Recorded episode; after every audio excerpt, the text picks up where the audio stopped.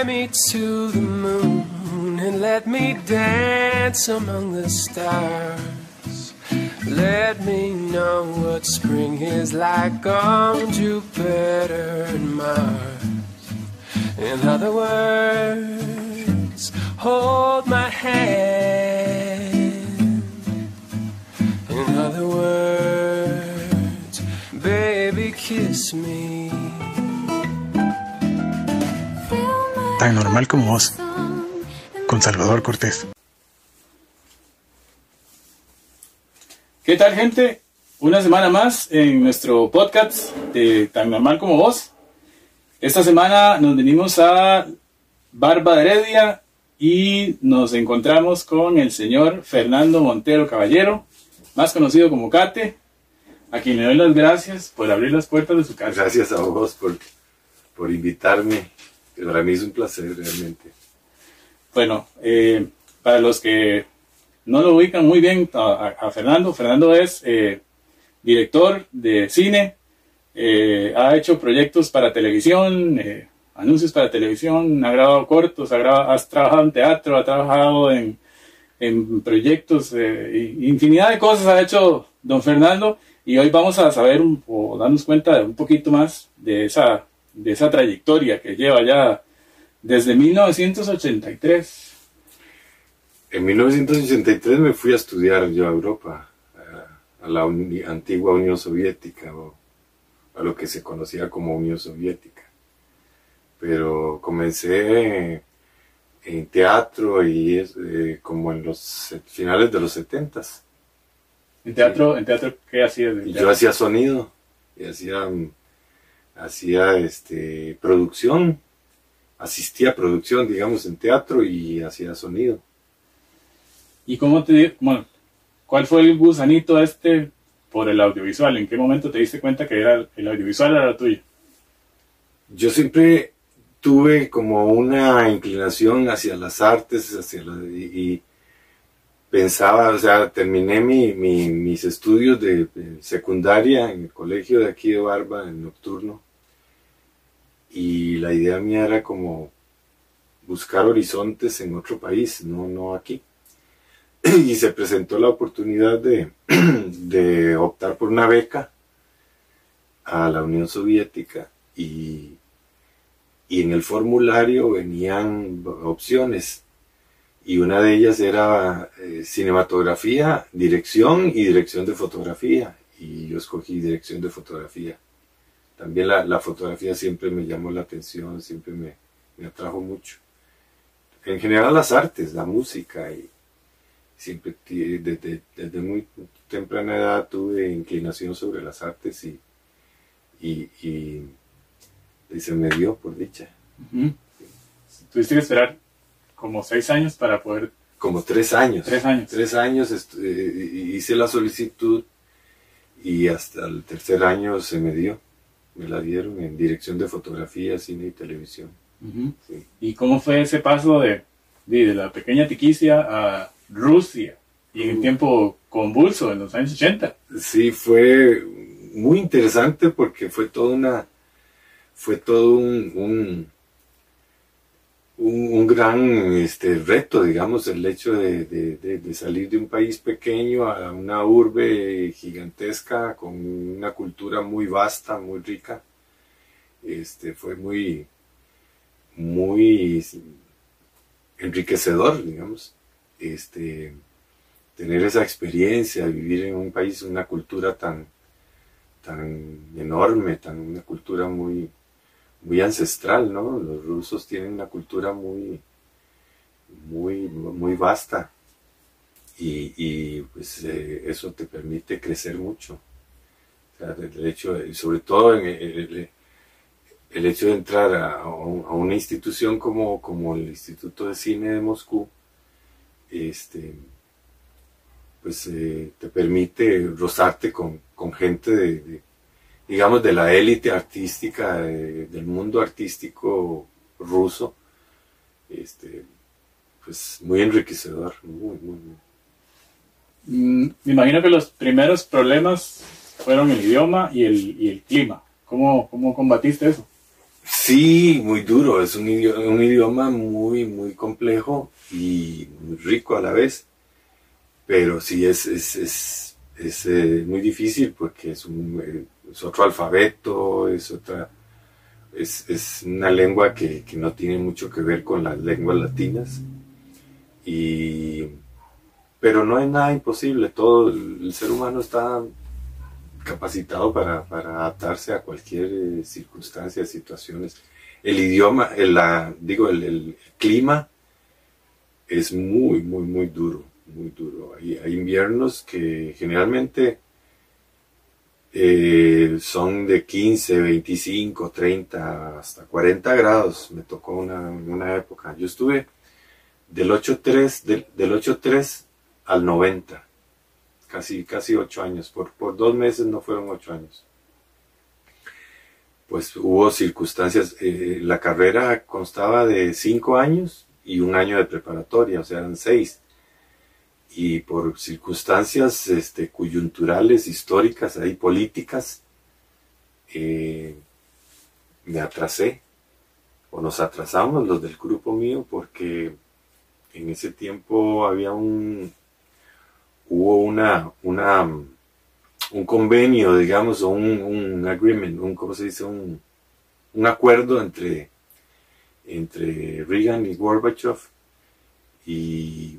liberaron, digamos, gente del ejército, o sea, disminuyeron fuerzas armadas, fueron parte de los tratados que ellos tuvieron.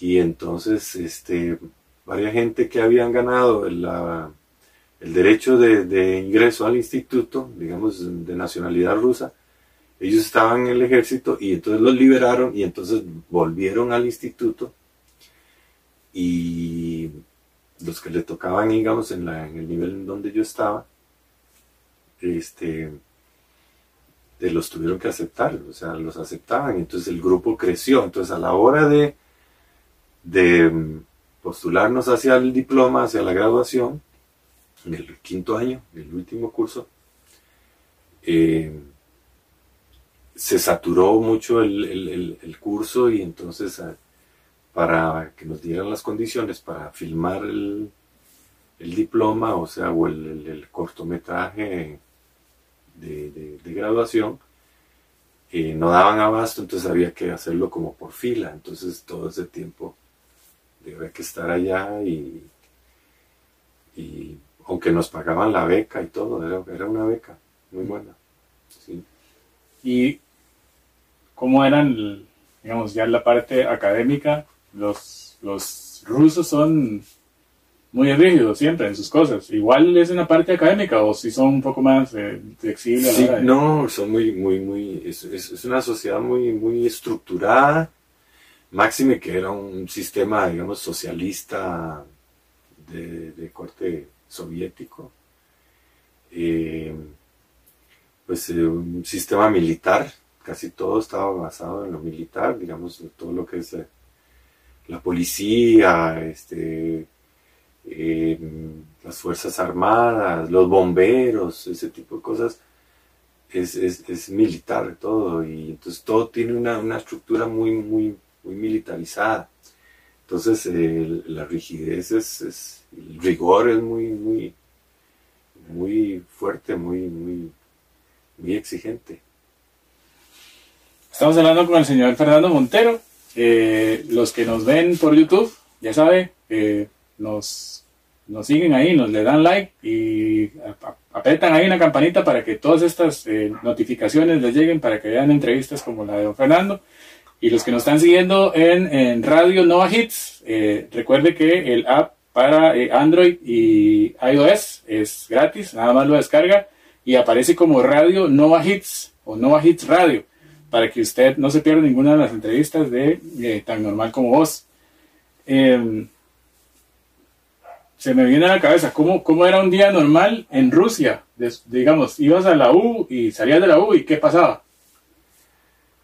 Pues prácticamente nosotros pasábamos todo el día casi en, el instituto, porque ahí había este, eh, las clases y también habían los talleres donde trabajábamos, donde nos preparábamos, en, este caso en fotografía o los laboratorios.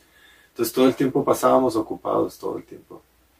No Desde la había, no mañana. había chance como para ir ahí. y- No, sí, sí había chance, pero eh, era, nos consumía mucho tiempo. Nosotros entrábamos a clases a las 8 de la mañana y terminábamos como a las 4 o 5 de la tarde, pero después uno seguía en cosas ahí y como habían nueve salas de cine, podíamos ver películas de, de- de diferentes, no solo del curso nuestro, sino de, de otro curso que estuviera ahí una sala, uno iba pasando por y yo veía gente entrando a una sala y preguntaba qué es lo que van a mostrar. Ah, una película de Fellini o de, de Tarkovsky o de qué sé yo, Orson Welles o lo que fuera ahí, cine soviético y cine mundial.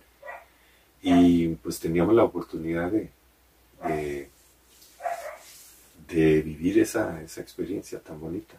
¿Qué tan adelantado estaba el, el cine en Europa en ese entonces? Digamos, con la famosa industria norteamericana. ¿Cómo lo veías vos ya desde una trinchera tan cercana? Mira, nosotros nos, teníamos una, una, una materia que era historia del cine contemporáneo y entonces en esa materia teníamos la, la, la oportunidad de, de, de, de ver cine contemporáneo, no solo de Hollywood, sino de, Europa occidental y de otros países del mundo socialista y de, en general de, de tercer mundo también, como le llamaba uno en ese tiempo. Este, sí, había mucha oportunidad, todo el tiempo era cine y cine. Como te decía, nueve salas de cine había en el instituto.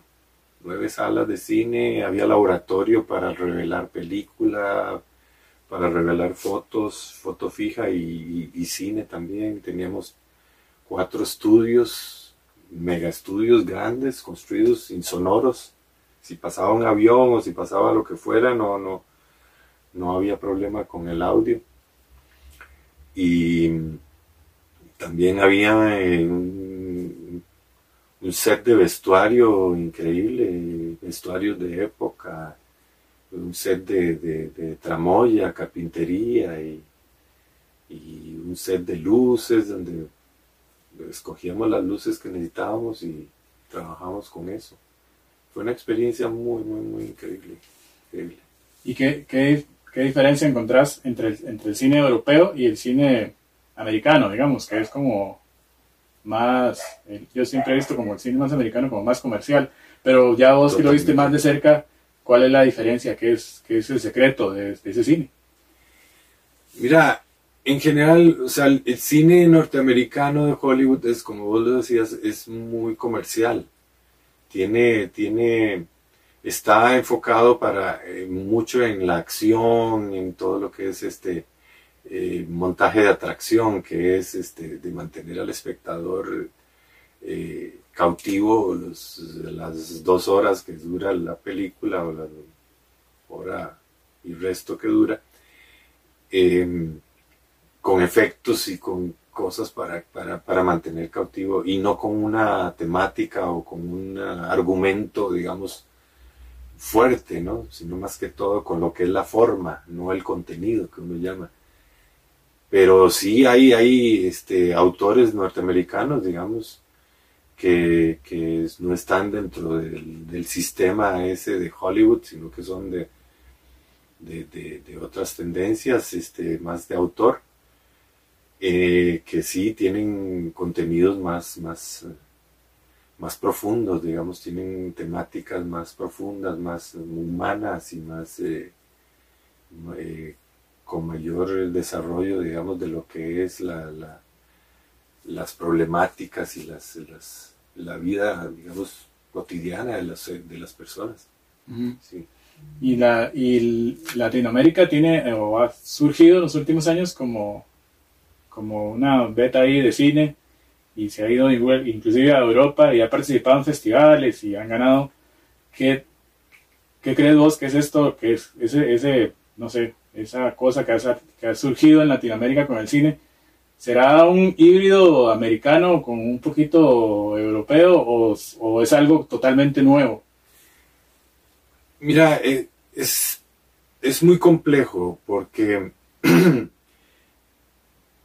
el sistema, digamos, que está montado en, Hollywood, este, tiene el mercado mundial del cine acaparado porque por los costos de producción que ellos tienen y por el, digamos, el mercado en sí, el mercado interno. Es un país con 200, con 300 millones de habitantes.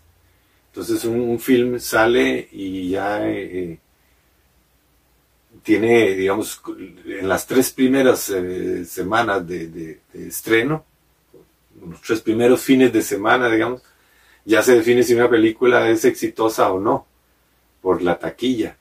Entonces, eh, ellos se aseguran con eso, se aseguran la venta en el mercado norteamericano y, ya con eso es suficiente para ellos. Ya lo que es el mundo fuera de Estados Unidos eh, ya es como de rebote, digamos.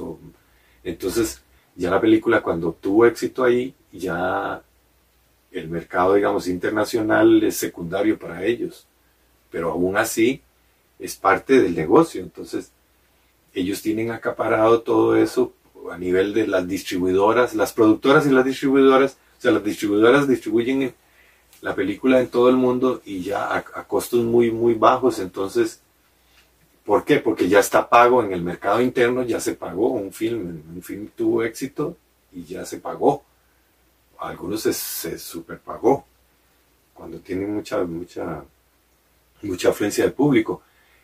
Entonces, ya lo que es el mercado internacional ya es, secundario para ellos, aunque no deja de ser ganancia, obviamente, ¿no? Si, si hay una ganancia, si es una película, digamos, de mucho presupuesto y con muchos eh, actores, digamos, conocidos, famosos, entonces eso permite que, que ser más atractivo. Pero ya con solo el mercado interno de ellos ya, este, entonces ya es más que suficiente, entonces eso hace que, que tengan como como una dictadura, digamos, un control de lo que es el mercado del cine mundial. Entonces ellos tienen esa, esa fuerza, digamos. Digamos, el cine europeo no, digamos, porque está más reducido, digamos, a lo que es la comunidad europea. Pero aún así, este, dentro de la comunidad europea, digamos, países como Francia o como Inglaterra o como Alemania, este, tienen poblaciones grandes y se mantienen con, el mercado de ellos, digamos, interno. Y muy poco se ve el cine europeo, digamos, aquí en América Latina o, en otras latitudes. Y pero sí, sí alcanzamos a ver eh, eh, latinoamericanos en, Europa y, bueno, en Estados Unidos con mucha más razón porque hay, hay ahí cerca gente como Cuarón y, y esta gente que está haciendo sus cosas pero ese, ese cine latinoamericano, ¿cómo lo ves vos? Porque se está exponiendo, no sé, no sé a qué tamaño, a qué escala, en Europa y obviamente en, Estados Unidos. Mira, este, el cine latinoamericano tiene el problema este de la distribución, que es mm, como, como te explicaba, el, el mercado norteamericano ya está acaparado y tiene, entonces ellos son los que regulan todo lo que es este, las otras cinematografías mundiales. Entonces es muy difícil competir contra eso porque como ellos tienen un sistema ya montado, una estructura montada, eh, se les es más fácil, eh, tienen toda la mecánica para lo que es producción y distribución. Mientras que en América Latina todo se hace más con más, más eh, digamos, con mayor costo, porque en muy contados países latinoamericanos hay una ley de cine que estimule la producción nacional, digamos. En Costa Rica, por dicha, aparentemente ya vamos hacia eso, hacia una aprobación de una ley, una ley de cine que estimule la producción y, que además eh, exonere a las productoras que vengan a producir aquí a Costa Rica, a usar a Costa Rica como un escenario es muy beneficioso porque da no solo incentivos eh, fiscales al país, sino que eh, empleo. Porque en una película, digamos, de, alto presupuesto o presupuestos, digamos, medianos y, grandes, se da empleo a muchas personas. no solo técnicos eh, cinematográficos, sino, qué sé yo, este, actores, choferes, eh, de todo, o sea, carpinteros, eh, se ocupan mecánicos, se ocupan maquillistas, o sea, hay, un volumen grande de, de, trabajadores que se ven beneficiados. Este, hay, eh, se dice que, que es más beneficioso incluso que el turismo, porque el turismo, digamos, las empresas turísticas, digamos, cuando hacen paquetes, digamos, en, pa- en países como, como europeos o, o- Norteamérica, hacen los paquetes y una parte de la ganancia les queda, se queda allá. La otra, y ya, y ya vienen con los paquetes ya, digamos, establecidos, entonces hay, hay, hay gastos en los que ellos no incurren en el país a donde llegan, mientras que el cine sí, viene y invierte y es, es beneficioso para muchos sectores, digamos, de la población. Eh, recuerde, los que nos están escuchando por eh, Hits Radio, los que quieren encontrar la, la aplicación, está en App Gallery y en, eh, eh, en el App Store. Eh, está como Nova Hits Radio. Eh, también está la página www.novahitsradio.com y el www.novahitsradio.com diagonal player para que no se pierda todo lo que tiene ahí Nova Hits Radio. También estamos en el canal de Salvador Cortés de YouTube para que usted vaya ahí también y le dé like y active la campana y toda la cuestión para que usted no se pierda todo el contenido de también de nuestro canal. Em, en 1900, mm, bueno, vamos a ver. Eh, en el 84 dice que obtuviste la maestría en Bellas Artes, también en Rusia. Es correcto. En- en- en- comencé a- prácticamente a estudiar. En el 83 me fui a la preparatoria, estudié en la Universidad Lomonosov, la Universidad Central de Moscú, y luego hice un examen de admisión, porque en todos los institutos de arte había que hacer un examen de, de aptitudes. Eh, y terminé en el 90. Me gradué con una maestría en, en Bellas Artes, con énfasis en cinematografía, dirección de fotografía, cine y televisión. Este, y desde ahí me vine para Costa Rica y he estado trabajando en, en diferentes proyectos, digamos como documentales, series de televisión, publicidad y largometrajes. También te graduaste en el amor porque conociste una palestina y te casaste allá. sí. Sí, conocí a, a Noja, la mamá de mi hija, sí. Y mm, nos casamos allá, en la Embajada de Costa Rica.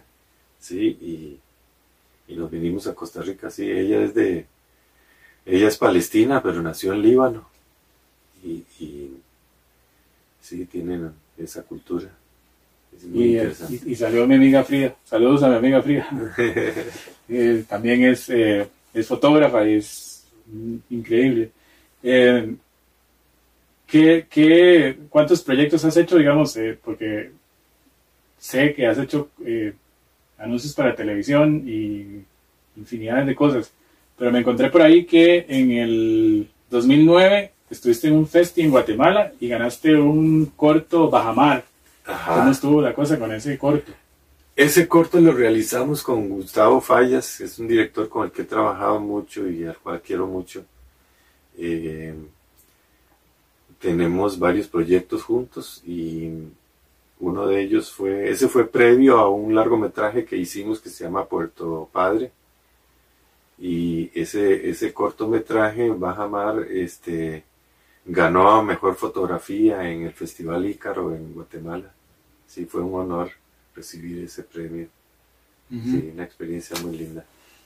¿Y qué otros cortos y, y largometrajes dice- por ahí dice que son como 600 o más de 600? Que, digamos, entre todos los proyectos que has hecho. y- Sí, sí.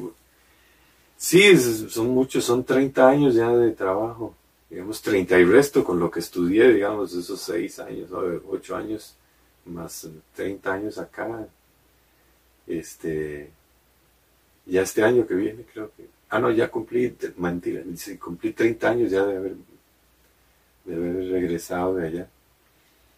Sí, ya es bastante, son mucha, mucho camino recorrido en el mundo de, la fotografía cinematográfica y es mi pasión, es mi vida. ¿Cuál, ¿Cuál, es el proyecto que vos decís, este es, de todos, este es el chineado mío? Digamos, hasta el momento es este Puerto Padre, es, es un largometraje que realicé con mucho cariño y mucho empeño, muchos años. Fueron varios años trabajando en ese proyecto para lograrlo, porque como te decía, aquí en Latinoamérica el apoyo al cine es muy, muy limitado, entonces esperemos que con, que con esta ley de cine que, está impulsándose en la Asamblea Legislativa, eh, se abran más puertas para, los, los creadores de, contenidos cinematográficos. ¿Y cómo es, y cómo es al, al cine tico, por decirlo así? Porque yo no, no consumo tanto televisión, sí más internet, y sí he visto que se ha movido que la movida ha estado interesante. Han habido propuestas como Willas, eh, bueno, en su momento la película de Keylor Navas que anduvo por ahí girando. Eh, ¿Cómo es el trabajo que hacen el, cineasta tico? Por ejemplo, a mí Pacifica Gray me gusta mucho el trabajo que hace. ¿Cómo ves vos? y principalmente en, el tema, en el campo de las mujeres, porque hay tantas chicas haciendo cine y no hay tantos hombres, por decirlo así, son como contaditos. Pues vieras que sí, sí, bastantes, hay de los dos, pero, pero es bueno este, el repunte que ha tenido la, actividad cinematográfica en Costa Rica, porque ahora en este momento, eh, con los medios tecnológicos que existen y las plataformas que existen, pues hay más facilidad de, de promover y de difundir este, los contenidos que se, que se realizan. Eso me parece muy bueno, porque ahora con una cámara fotográfica, generalmente las cámaras fotográficas ahora hacen, este, hacen video también. Este, y, las, las computadoras hay programas para, hacer edición, entonces eh, se, se, presta mucho para que jóvenes eh, autodidactas, digamos, impulsen sus proyectos y los lleven a cabo a través de, de los diferentes medios y plataformas que existen a nivel de Internet. Y un día hablaba con un, con un señor que está en Estados Unidos y me decía que el cine tico eh, a él no le gustaba porque tiraba, tiraba mucho a, a, lo comercial, que, que, deberían de hacer cine de otra forma porque no sé, ¿no? como que no le gustaba. ¿Vos crees que es, realmente cierto eso? Yo pienso que debe haber de todo. O sea, debe, los contenidos de, los hay de todo tipo. Tienen que haber, eh, hay que dar eh, eh, cabida a, a, las diferentes formas de pensamiento y de expresión. No, no hay que limitarse a una sola cosa, digamos, cine elitista o cine intelectual o cine de autor yo pienso que, debe darse impulso a todo, al cine comercial también. Es, es parte, son, es contar historias de la vida, digamos. Es, bueno que, que, se impulse todo a todas las, diferentes eh, betas del cine, digamos, es importante. Mm. Ahora viniéndonos para acá, em, con todo este tema, bueno, para nadie es un secreto lo que ha pasado en estos dos últimos años. ¿Cómo has eh, sobrellevado este tema de la pandemia con el tema del, de, porque ya las grabaciones no son lo mismo, y ahora hay aforo limitado, el, que el protocolo, que esto, que lo otro. ¿Cómo te ha tocado a vos esa parte con la pandemia? Pues mira, en realidad, este, sí, eh, limita muchos aspectos, pero, pero no, no, no, no lo hace imposible. Creo que, que cuando se trabaja en equipo, o sea, siempre, siempre hay un resultado óptimo, digamos, pues se trabaja con profesionales y, gente muy capaz y sobre todo con deseos de hacer las cosas bien. Entonces, pienso que es eh, todas las adversidades, el, ser humano está capacitado para resolverlas, todo el, talento y, el poder para, para realizarlo. Y en lo personal, en la parte personal, ¿cómo, cómo te pegó ese, este tema de la pandemia? Porque a muchos y mucha gente se tiró la toalla, cerró, se fue, dejó de hacer lo que hacía, se puso a hacer otras cosas. ¿Cómo, cómo te tocó a vos ese tema? Sí, al principio fue complejo, pero en realidad yo el año pasado más bien realicé más proyectos que lo que llevo en este año, digamos.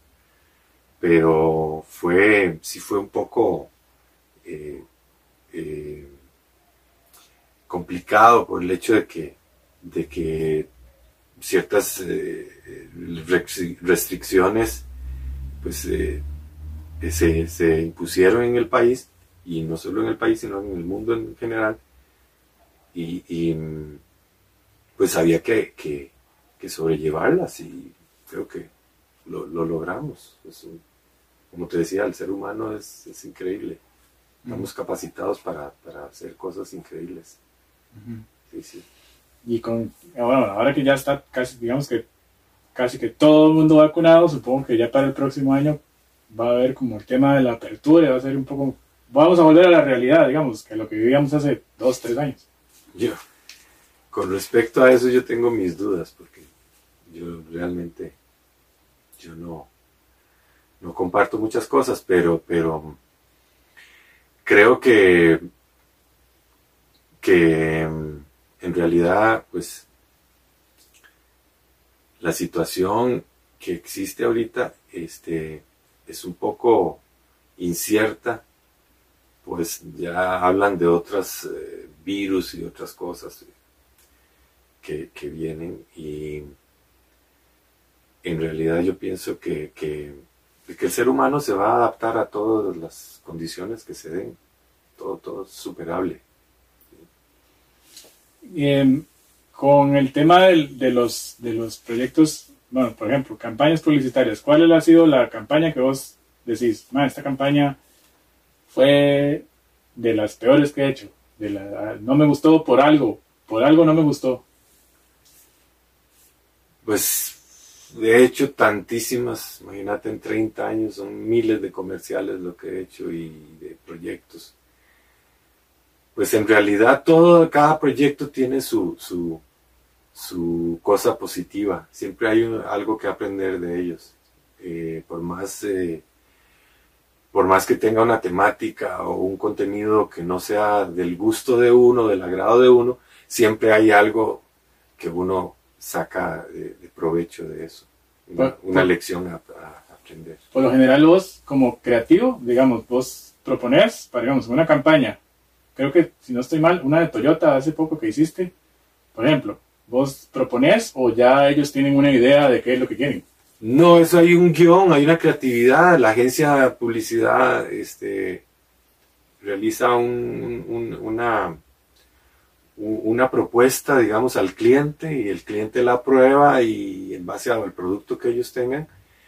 Y, a raíz de eso se, se, desarrolla todo el proyecto, ya se busca un productor ejecutivo y un productor de línea, un productor de campo y se empieza con el proyecto. Ya contratan a, a la productora que, que, le adjudican el, el proyecto. Generalmente las agencias de publicidad cotizan con dos o tres productoras para, para ver cuál qué mejores condiciones le ofrece cada, cada una de las, de las eh, productoras. Y en base a eso, a mí generalmente me contratan de las productoras que son las encargadas de realizar los proyectos que las agencias crean, ¿no?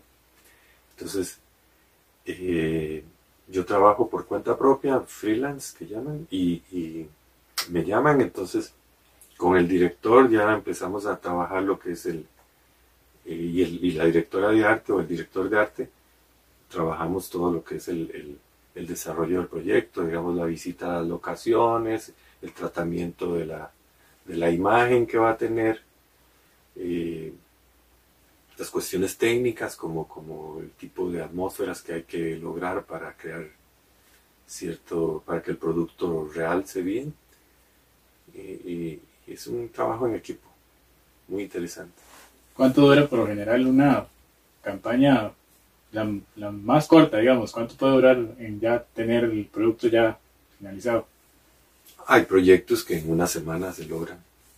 Digamos, en una semana, digamos, lo que es la, la realización y la postproducción, porque son proyectos que tienen, digamos, una fecha límite, una fecha de creación y una fecha, una fecha de, salida al aire. Eh, y, digamos, del lado, del lado tuyo, eh, ¿cómo, es, ¿cómo ves que va el tema del, del, de la realización, digamos, en agencias de publicidad y todo? Porque Mm, a veces, no sé, creo que estoy equivocado, muchas de esas agencias o muchas de esas ideas vienen de afuera, no son, no son ticas, digamos. Em, mira, hay agencias, no, agencias hay aquí, muchas locales, sí, eh, pero en general eh, hay, hay agencias que sí son transnacionales y que tienen sedes en otros países, pero que también tienen sus representaciones aquí, digamos, en Costa Rica y en Centroamérica en general.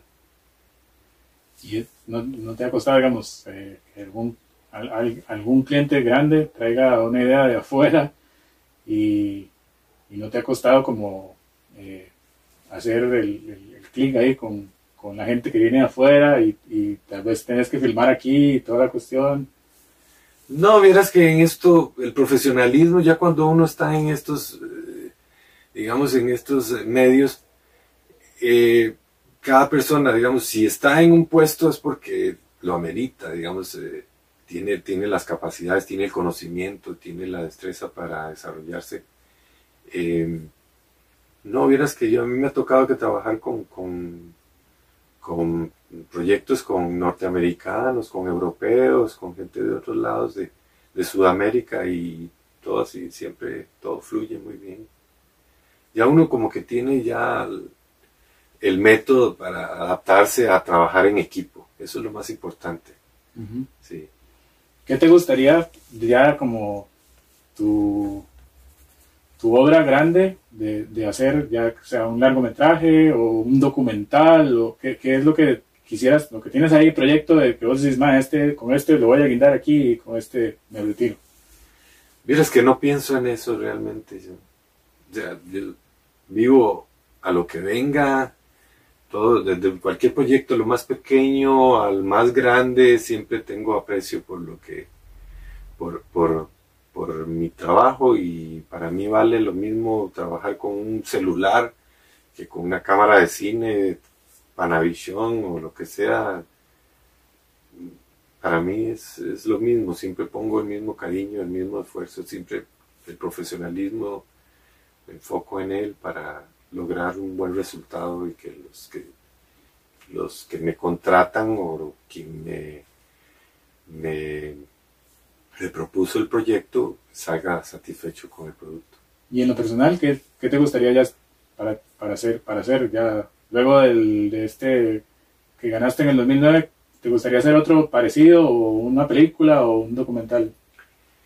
Mira, ahí ahorita estoy con varios proyectos y, como te decía, a todos les pongo el mismo cariño y la misma expectativa de que todo funcione y que llegue a, lo, a, digamos, a, la mayor cantidad de, público, de, espectadores posible.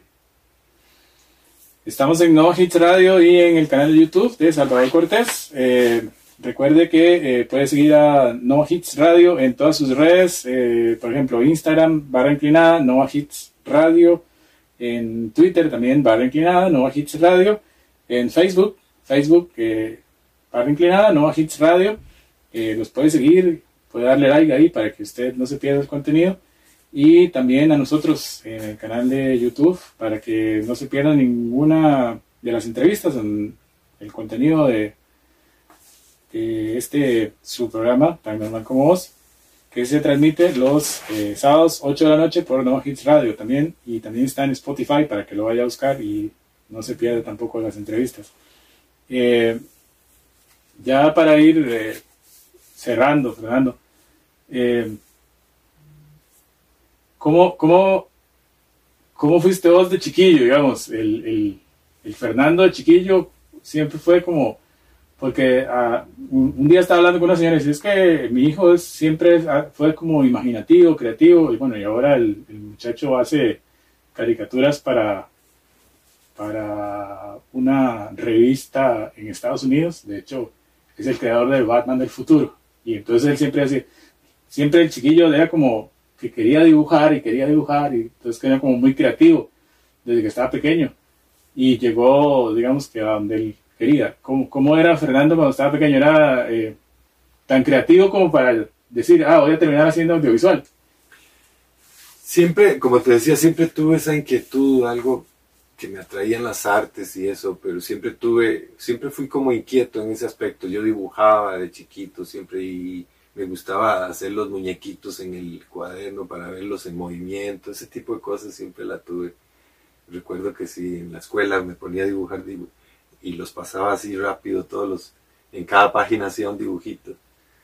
Sí, sí, siempre tuve esa, esa inclinación hacia, hacia las bellas artes. Sí. Y, y aparte de la fotografía y, y la música, me dijiste, ¿cuál otra arte, o son todas las artes las que te llaman la atención? Todas en general, tengo, tengo inclinación hacia todas las artes, me gustan todas. Eh, De hecho, el cine es una síntesis de todas las artes. de Sí, hecho, Sí, sí, es como, como el- y va muy de la mano con el teatro, y sí. porque exacto. requiere muchas cosas también que Sí, están sí, en, sí.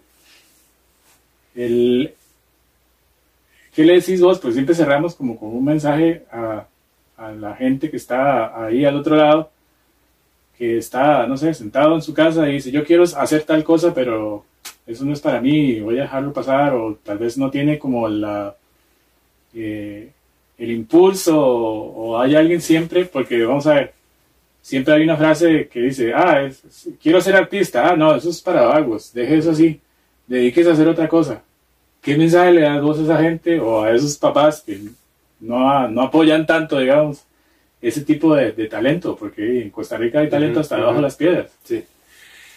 Pues que se, que se, de- que se dejen fluir, que, que dejen la creatividad fluir y que, porque si uno, un padre piensa que su hijo sería mejor doctor o abogado, ya está limitando, digamos, la creatividad de, un- de una persona. Entonces yo pienso que tarde o temprano lo reflejaría en, en- un, digamos, en algo negativo. Entonces yo pienso que lo, lo mejor es que apoyen a sus hijos en, en, en todos sus, sus, sus deseos, digamos, de, o inclinaciones, digamos, artísticas, si las tienen.